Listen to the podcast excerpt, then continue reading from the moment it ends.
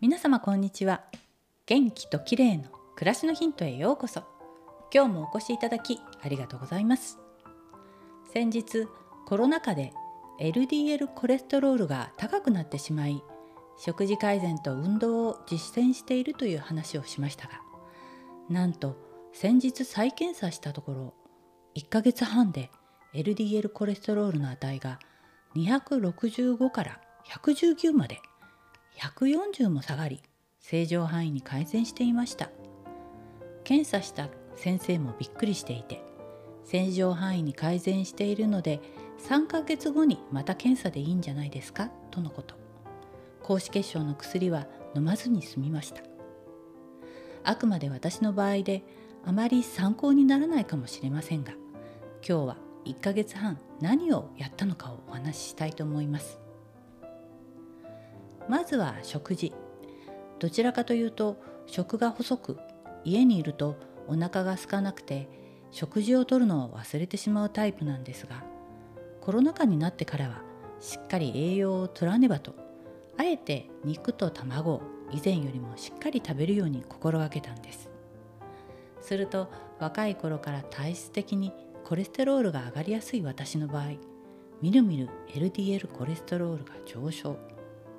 卵は何個食べてもコレステロールが上がらない人も多くいる一方で私の場合は1日に1個か2個でも影響があるみたいなんですね。また家にいる時間が長くなり運動不足になっていたのも要因の一つでしょうか。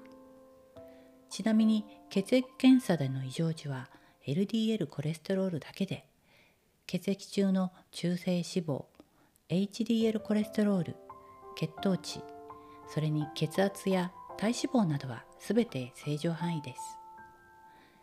さて食事改善ですが実施したのは主に3つ。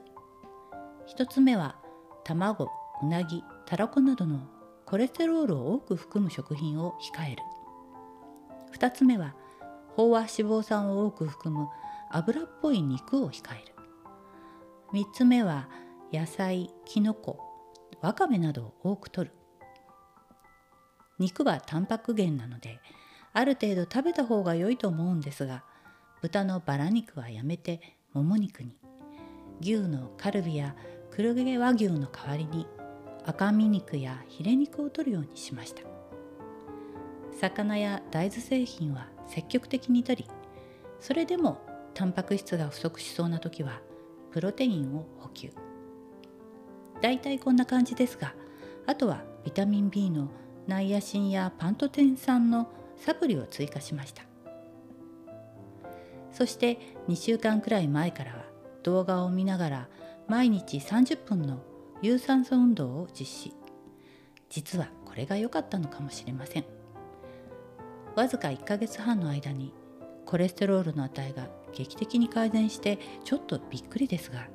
とりあえず薬を飲むことにならなくてよかったです。栄養価の高い卵は少しは取りたいので2日に1個くらいは食べるようにして様子を見ようかなと思います。